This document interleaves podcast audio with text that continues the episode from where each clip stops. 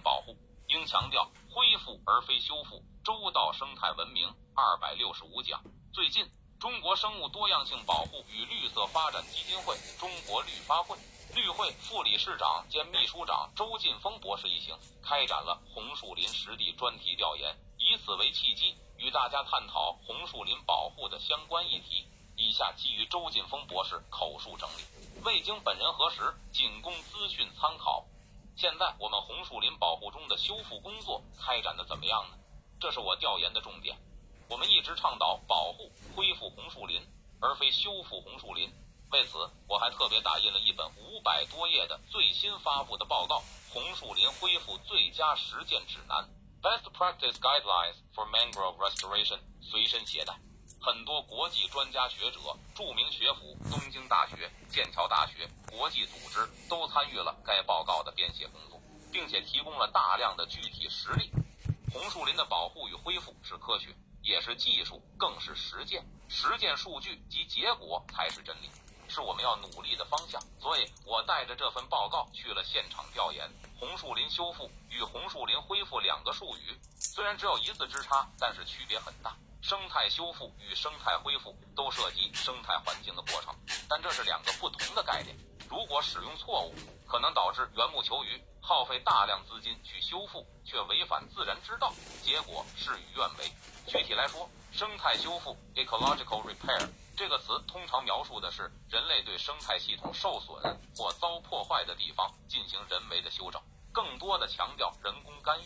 生态恢复 （ecological restoration） 这个词则强调利用自然的解决方案来恢复其生态健康状态。修复更强调人类干预和恢复过程中的改进，而恢复更强调自然过程和系统自我调节的能力。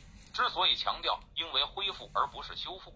是因为这意味着不是人为的大规模的干预，而是以最小的人为干预来推动自然的恢复。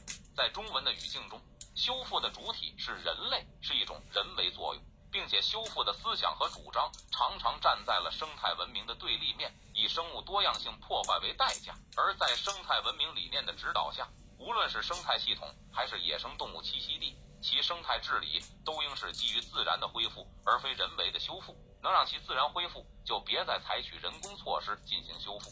况且，人工修复往往会因为某种自然因素而不能达到真正意义上的恢复成效。因而，相较于对自然生态扰动较大的人为修复，我们更提倡基于自然的解决方案，让湿地、红树林休养生息，自然恢复。我注意到，目前一些地方当前红树林的保护工作依然特别突出地呈现了修复的观点，这毫无疑问是错误的。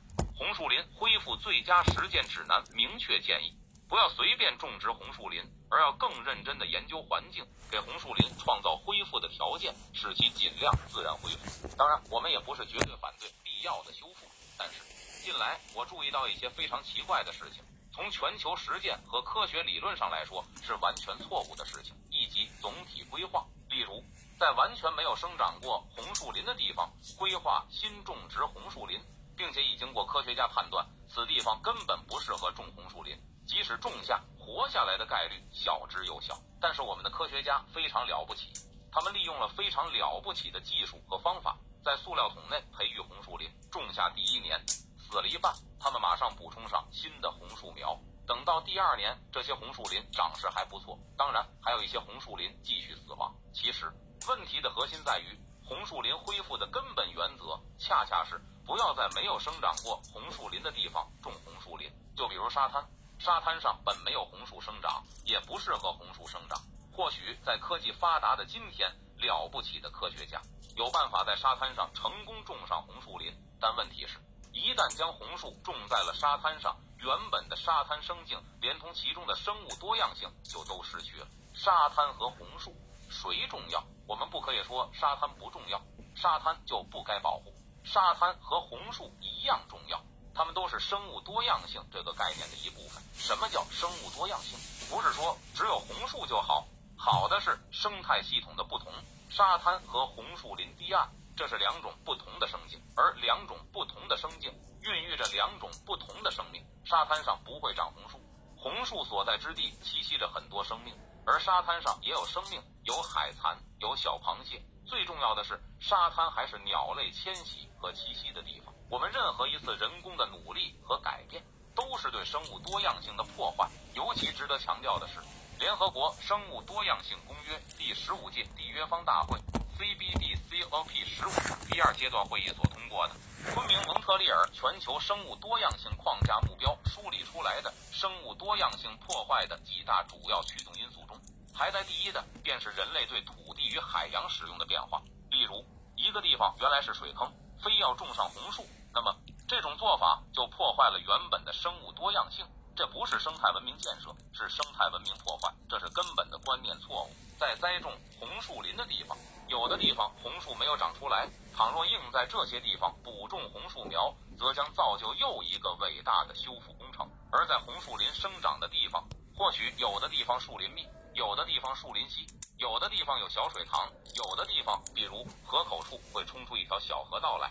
这样的红树林在观感上可能不那么美观，对此我们是不是要做些什么呢？不，顺其自然就好。我们倡导的是自然，而非工业文明主导下的千篇一律的单调的绿色。此次调研期间，相关同志十分自豪地向我们介绍：“大家来看看我们改造自然的伟大成就。”我说：“停，我们现在不要改造自然，因为我们对自然的改造引发的破坏太大了。在全球共建生态文明的今天。”我们要坚持人与自然和谐共生，尽量尊重自然，保护自然，这是我们现在要做的。相较于对自然破坏较大的修复，我们更倡导自然恢复。如果一个地方原来有红树林，现在没有了。并且红树林的消失是由于人为活动所致，那么我们则需进一步研究人类活动是如何影响并最终致使其消失的，如何阻止、减轻乃至消除人为活动带来的负面影响，这是恢复红树林的核心要义，而不是换一个地方种植原来三倍数量的红树林。表面上看，种的红树林数量似乎是大大增加了。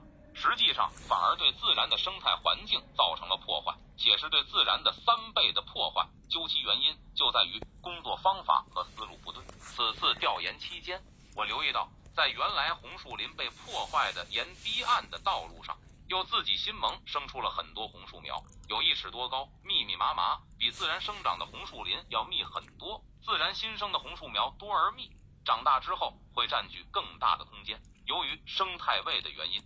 有一些红树的生存空间会被挤占，最终会形成科学、合理、自然的生态林。以前有同志讲过，红树林和护花迷草的生态位是一样的，但是我发现就在这一大块地方，基本上没有护花迷草。我就问你们说，护花迷草和红树林生态位一样？护花迷草侵占了红树林的生态位，而事实上，护花迷草不仅没有杀死红树林，在这宽广的地域。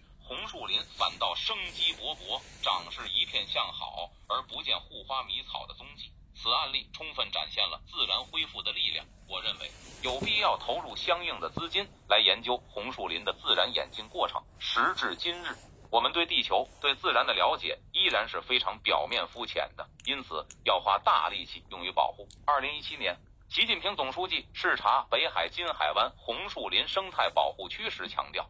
保护珍稀植物是保护生态环境的重要内容，一定要尊重科学，落实责任，把红树林保护好。广西新闻网。那么，如何尊重科学？首先要加强对于红树林的科学研究，将绝大多数的经费用于对自然的了解和研究上，并以开放的心态邀请各方生态学家、生物多样性保护等相关领域的专家、科学家参与研究。学海无涯，学无止境，我们需要不断学习。与时俱进，并以极为恭敬、客观的态度向自然学习，向世界学习，学习和接纳不同的思想和意见。实践是检验真理的唯一标准。我们要做的便是积极的去调整，把我们的经费、自然空间、时间乃至对美好幸福生活的向往，尽快落到实处。本文根据专家本人口述整理，文字未经讲话人核实，仅供参考。整理：Samantha 审核，Linda 编，Angel。